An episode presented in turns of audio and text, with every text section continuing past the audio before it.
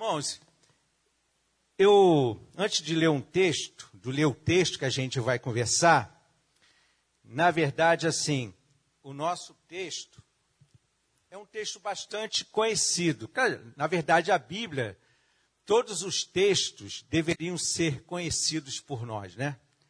Mas alguns textos a gente consegue ler mais do que os outros. E aí eu estava. O Diego me, pergun me perguntou logo assim que eu cheguei: qual é o tema da sua mensagem? Aí eu falei assim: A ponto C barra D ponto, ponto C. Aí ele colocou e um irmão me passou assim: Damião, os roqueiros ficarão contentes com essa mensagem. Mas a mensagem não é sobre rock. A mensagem é sobre antes de Cristo e depois de Cristo. E claro que na nossa vida nós podemos demarcar também isso, antes de Cristo e depois de Cristo. Não importa o que nós fomos antes de Cristo, importa o que nós somos depois de Cristo. E a gente encontra na Bíblia, claro, no Novo Testamento, vários personagens que tiveram a sua vida demarcada antes e depois de Cristo. Cristo deve ser o nosso filtro, deve ser a nosso, o nosso parâmetro e aí eu poderia ter, eu poderia ter escolhido vários personagens para a gente conversar a respeito disso. Mas eu escolhi um personagem que está no livro lá de João, no Evangelho segundo João, a partir do capítulo 20, a partir do versículo 10 até o versículo 18.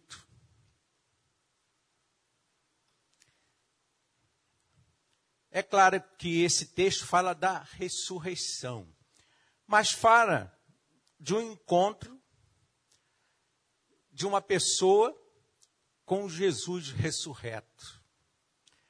Que é, e essa pessoa teve um encontro antes de Jesus morrer e ressuscitar. Poderia ter pego outros personagens, mas escolhi esse. Diz assim um texto: Versículo 10 já começa assim: Os discípulos voltaram para casa. O texto está falando da ressurreição, do primeiro dia da semana, né? quando muitos, quando os, os discípulos foram, na verdade, algumas mulheres, segundo, segundo os outros evangelistas, foram até o túmulo, ao sepulcro que Jesus estaria, e não viram o corpo de Jesus. E foram avisar aos discípulos. Dois desses discípulos, Pedro e o outro, não tem um nome, mas se crê que era João, o evangelista. Eles foram e não viram e voltaram para casa. Então, texto assim. O contexto é esse. Os discípulos voltaram para casa. Maria, porém, ficou à entrada do sepulcro. Enquanto os discípulos, homens, voltaram para casa, Maria, porém, ficou à entrada do sepulcro, chorando. Enquanto chorava, curvou-se para olhar dentro do sepulcro e viu dois anjos, vestidos de branco, sentados onde estivera o corpo de Jesus. Onde estivera o corpo de Jesus. Um à cabeceira e o outro aos pés. Eles lhe perguntaram: mulher, por que você está chorando? Levaram embora o meu senhor, respondeu ela e não sei onde o puseram. Nisso ela se voltou e viu Jesus ali, em pé, mas não o reconheceu. Disse ele: Mulher, por que está chorando? Quem você está procurando? Deixa eu abrir um parênteses aqui, para lembrar de, um, de uma outra cena no próprio Evangelho de João. Parece, quando Jesus pergunta aqui, mulher, por que está chorando? Parece que é uma crítica. Como é que ele vai criticar se no capítulo 11 Jesus chorou por Lázaro? Vendo, a, se compadeceu das duas irmãs de Lázaro. Na verdade, Jesus não está criticando. Mulher, por que está chorando? Quem você está procurando? Pensando que fosse o jardineiro, porque ficava próximo a um jardim, ela disse: Se o Senhor o levou embora, diga-me onde o colocou e eu o levarei. Jesus lhe disse: Maria. Então, voltando-se para ele, Maria exclamou em aramaico, Rabone, que significa mestre duas palavras que significam mestre: Rabone e Rabi. Sabe a diferença de uma para outra? Rabi é mestre, menos pessoal, mais impessoal. Rabone é mestre de uma forma pessoal, afetiva. Maria exclamou em aramaico, Rabone, que significa mestre. Jesus disse: Não me segure, pois ainda não voltei para o Pai. Vá, porém, a meus irmãos e diga-lhes: Estou voltando para meu Pai e Pai de vocês, para meu Deus e Deus de vocês. Só esse versículo aqui já daria para a gente pensar. Né? Jesus diz assim: Vá, não me segure, pois ainda não voltei para o Pai. Vá, porém, a meus irmãos, não aos meus discípulos, mas a meus irmãos, e diga-lhes: estou voltando para meu Pai e Pai de vocês, meu Deus e Deus de vocês. Maria Madalena foi e anunciou aos discípulos: Eu vi o Senhor. E contou o que ele lhe dissera. Eu vi ao Senhor, disse Maria Madalena. Segundo o poeta, essa expressão, eu vi o Senhor, da boca de uma mulher, é a coisa mais linda que há. Eu vi ao o Senhor e contou o que ele lhe dissera. Nós estamos no ano 2023. Estamos no século 21 da era cristã. A história do Ocidente, ela é contada antes e depois de Cristo o Deus Todo-Poderoso, Criador, Soberano, que se humanizou, veio ao mundo na condição frágil de um ser humano. Há 21 séculos, a história é demarcada. Há 21 séculos, Cristo demarca a história da humanidade. Pena, diriam alguns, que a humanidade se perdeu na sua desumanidade. Cristo, Deus Todo-Poderoso, Soberano, Criador, veio na condição frágil de um ser humano, demarcou a história do Ocidente, a história da humanidade, mas a humanidade se desumanizou, diriam alguns. Perdeu a sua humanidade. E aí a gente, a gente tem vários relatos tristes que a gente pode citar aqui. Na última quarta-feira, por exemplo, um homem atirou indiscriminadamente contra, contra pessoas em uma pista de boliche e num bar e matou 18 pessoas nos Estados Unidos. Na última sexta, uma cantora gospel foi encontrada morta com um corpo parcialmente queimado. E as guerras que destroem, dividem famílias, matam inocentes, matam crianças. Essa semana eu estava lendo uma entrevista de um historiador e filósofo israelense. E eu destaquei um trecho da sua entrevista. Ele diz assim: eu vou ler para vocês. O nome desse historiador e filósofo é o Yuval Harari.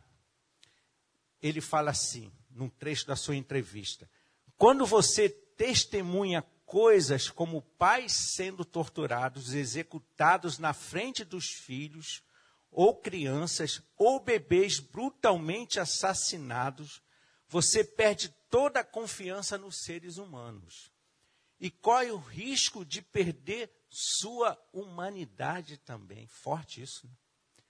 Você perde toda a confiança nos seres humanos e corre o risco de perder sua humanidade também. E eu li um artigo de um antropólogo brasileiro, Roberto da Mata, e dentre outras coisas, ele, escreve, ele escreveu o seguinte: ó, Eis uma violência, estamos andando para trás. Eis uma violência que faz duvidar da evolução humana e questionar se não houve pausa ou retrocesso. Vivemos a civilização sem civilidade, sem o humano, onde se mata em nome de Deus. E não é de hoje. Só olha a história. As inquisições, pessoas sendo queimadas na fogueira em nome de Deus. No século XVI, nós vamos comemorar agora a reforma, um reformador mandou queimar uma pessoa porque era contrária à sua opinião teológica e doutrinária. Um cristão reformador. Não é de hoje que a gente vivemos a civilidade, a civilização sem civilidade, sem o humano, onde se mata em nome de Deus. Mas se a gente pegar essas duas afirmações aqui, você perde toda a confiança nos seres humanos e corre o risco de perder sua humanidade. Deus não perdeu. Deus se fez homem. E ele se fez homem exatamente para resgatar a humanidade nossa, que há ou esquecida ou perdida. Mas ele se fez homem, ele se tornou frágil como um homem e veio e se relacionou. Então, há 21 séculos que Jesus, esse homem, esse Deus homem, ou homem Deus, que percorre ou percorria as cidades, os povoados daquela região, e durante a sua caminhada, durante o seu percurso, ele encontrava pessoas, ele curava, ele transformava e ele ensinava. E ele tinha um estilo de vida, e o seu estilo de vida, sua forma de ser, a sua compaixão, atraíam pessoas de outras regiões, atraíam mais e mais pessoas. A sua mensagem atraiu e passou por elas, por, por eras, e chegou a outros lugares que jamais se imaginavam. Só que parece que a gente perdeu os seus ensinos. Não só a história da humanidade ela é demarcada entre antes e depois de Cristo, como a nossa história pessoal deve ser marcada, demarcada antes e depois de Cristo. Na sua caminhada, nos seus percursos, na sua jornada há 21 séculos atrás, Jesus marcou a vida de homens e mulheres. Fez diferença na vida de homens e mulheres. E uma dessas pessoas foi Maria Madalena. Quem era Maria Madalena? Leram? Nos evangelhos? Todos os quatro evangelhos falam de Maria Madalena exatamente na hora da crucificação de Jesus e no sepulcro. E ela aparece com outras mulheres nos três evangelhos sinóticos. No Evangelho de João, ela aparece sozinha. Maria Madalena, Madalena não era seu sobrenome. Madalena, o nome é derivado de uma região, de uma aldeia chamada Magdala. E essa aldeia, ela ficava a noroeste do lago de Tiberíade. Conhece o lago de Tiberíade? Onde Jesus fez alguns milagres por exemplo, acalmou uma tempestade e realizou a multiplicação dos pães. Provavelmente, Maria Madalena presenciou isso. Madalena, o nome Madalena, tornou-se, por conta de interpretações equivocadas, associada à prostituição. Muitos pensam que Maria Madalena era uma prostituta. Uma interpretação equivocada. E isso perpassou, inclusive, a história da igreja. Quem nunca ouviu essa expressão? Parece até Madalena arrependida. Quem nunca ouviu essa expressão? Claro que não sabemos seu estado civil, nem se ela tinha filhos, sua aparência, nada. Não sabemos nada de Maria Madalena antes de Cristo. No capítulo 8, nós temos uma informação que diz ela é citada como uma das mulheres que seguiam Jesus e da qual foram expulsos sete demônios. Ser possuída por demônio naquela época acarretava para quem era possuído, ou se dizia possuído por um demônio, acarretava alguns males emocionais. Mas, segundo a literatura rabínica, a função do demônio era causar danos corporais. Provavelmente, Maria não tinha um, mas, segundo o texto de Lucas, sete demônios. Imagine o estrago que esses sete demônios, segundo a interpretação rabínica, teria feito no corpo de Maria Madalena. Mas, segundo o texto, Jesus expulsou, libertou, curou, salvou Maria Madalena. Então, Maria de Magdala seria melhor Assim, Maria de Magdala seguiu Jesus. Acompanhou Jesus, seguiu não apenas de ir atrás, mas ela acompanhou Jesus, ela se aprofundou, ela se relacionou de forma como aluna, e naquela época mulheres não podiam ser discípulas, não eram convidadas para ser discípulas de nenhum rabi ou rabino, mas Maria de Magdala acompanhou e outras mulheres acompanharam Jesus nesse processo de ensino, de vivência daquilo que Jesus era e daquilo que Jesus fazia e da forma como Jesus se relacionava com as pessoas. Aí ele acompanhou.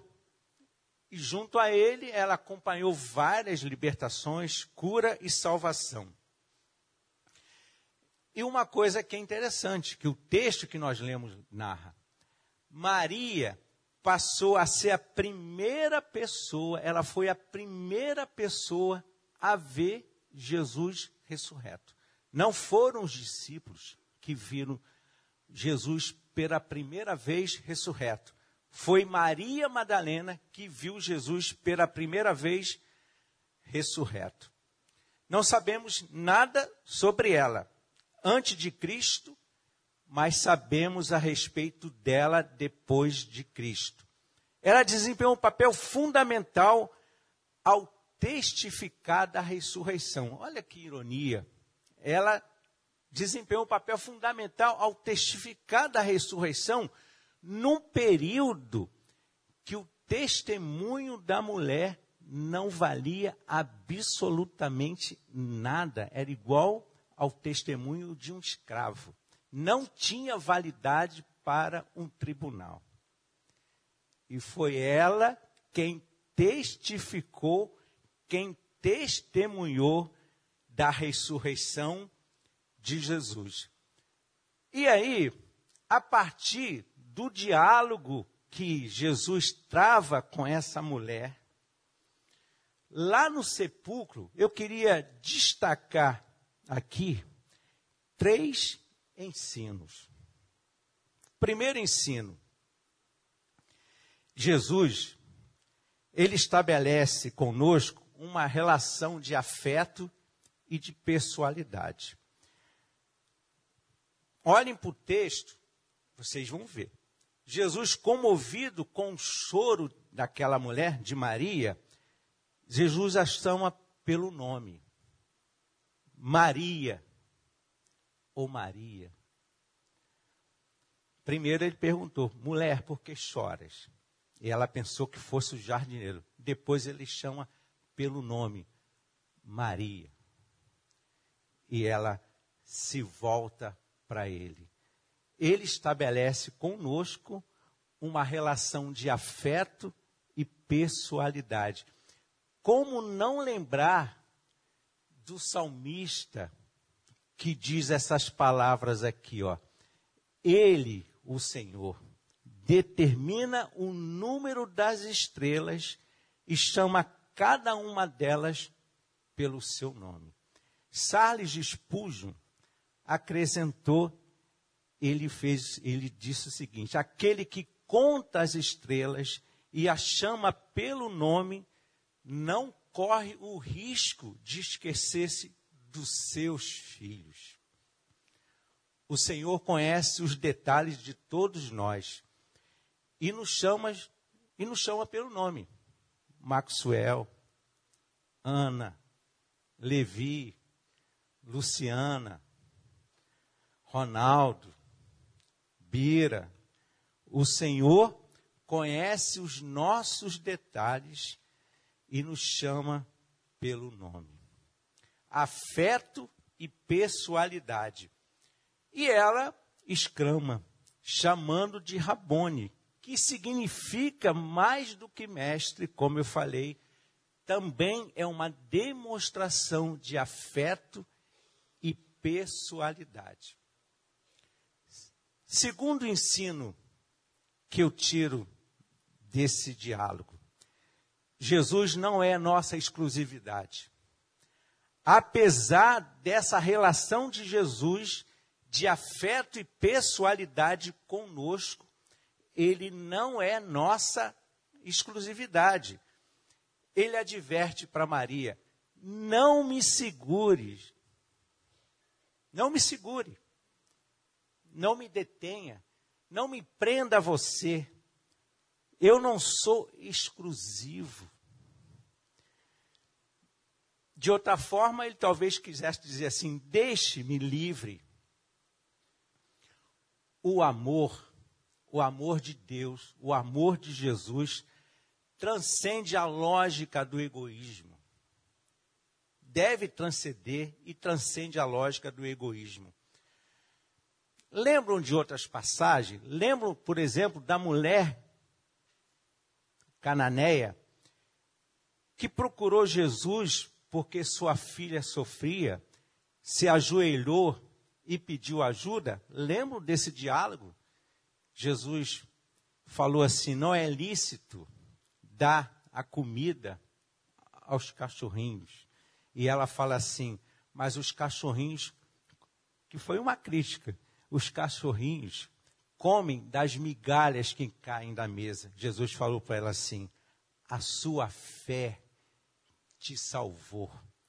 Jesus não é exclusividade nossa. E o centurião romano que o procurou para que curasse o seu servo.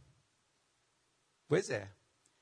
Apesar da relação afetuosa e pessoal que Jesus estabelece conosco, com aqueles que o seguem, que o acompanham, ele não pertence somente a esses, não pertence somente a nós.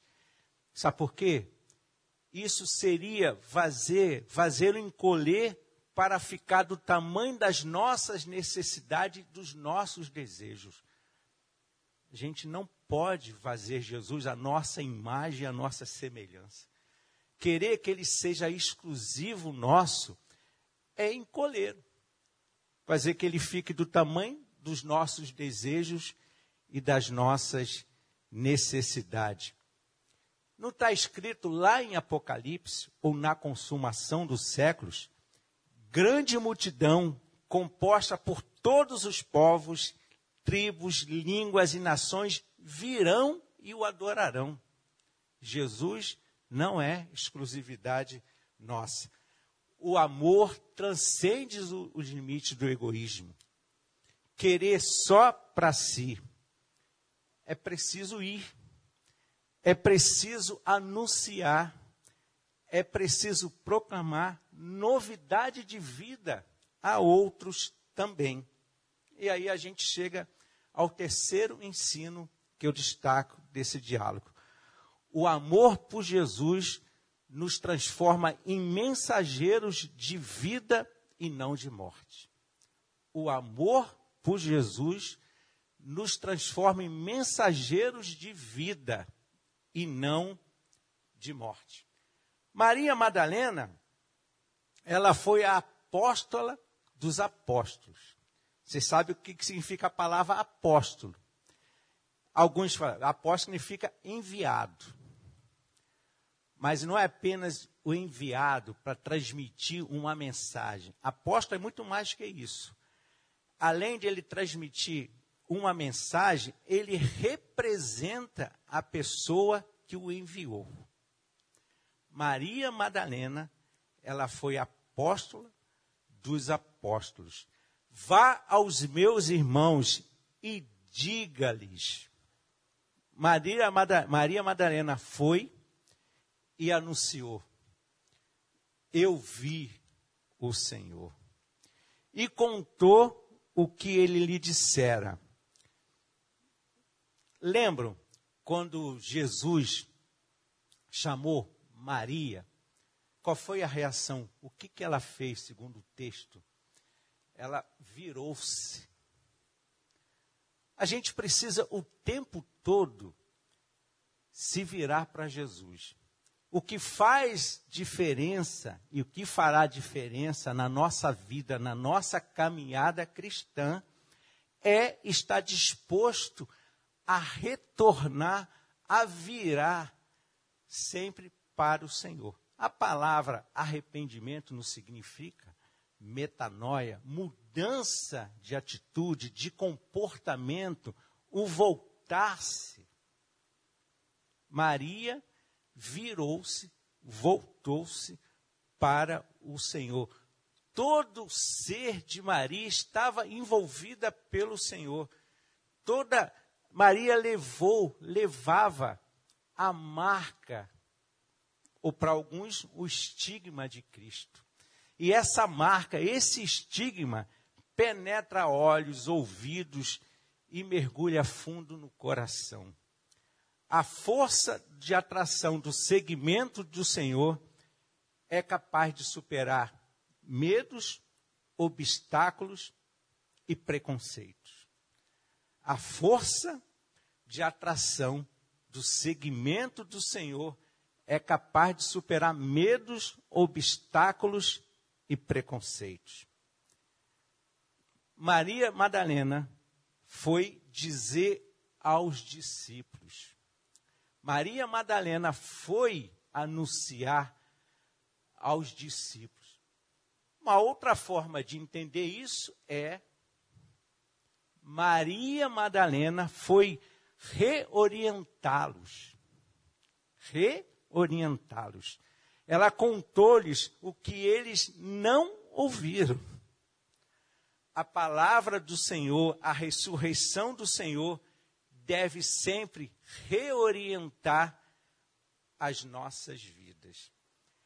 Essa mulher que foi impactada, redimida, nascida de novo, levou a notícia da ressurreição, da vitória da vida sobre a morte, da vitória da esperança sobre a desesperança, da humanidade sobre a desumanidade, de uma nova forma de viver, tendo Deus como nosso Deus, Jesus Cristo como nosso irmão e o Pai de Jesus como nosso Pai. Vá a meus irmãos e diga-lhes: Estou voltando para o meu Pai e Pai de vocês, para meu Deus e Deus de vocês. Que a nossa vida, irmãos e irmãs, seja impactada, seja redimida e que a nossa vida tenha sempre o filtro antes e depois de Cristo. Que a nossa vida tenha sempre a marca do Cristo ressurreto, a marca da esperança, a marca da vitória da vida sobre a morte, a marca, a marca da superação de obstáculos, a marca da superação de medos, a marca da superação de preconceitos. E que o Senhor sempre nos oriente a caminhar pela estrada da vida, fazendo e anunciando e proclamando e vivendo o evangelho da vida do nosso Senhor Jesus Cristo. Que Ele nos abençoe na nossa caminhada, na forma de ser, na forma de existir, na forma de conviver entre irmãos e com outros que a gente acha que não são nossos irmãos. A mensagem do Cristo é uma mensagem de superação, é uma mensagem que ressignifica a nossa vida, a nossa caminhada e que nos torna e nos concede, nos fornece a possibilidade de nos humanizarmos de novo. A gente precisa querer nos humanizar. A gente não, a gente não precisa ser super-heróis. A gente não precisa ser semideuses. A gente precisa ser humanos como o Senhor nos criou. E como Ele se fez humanos. A gente precisa viver a nossa humanidade pautada na humanidade do Deus que se fez frágil e se fez homem e viveu e venceu e nos deu a possibilidade de vencer. Que o Senhor nos abençoe.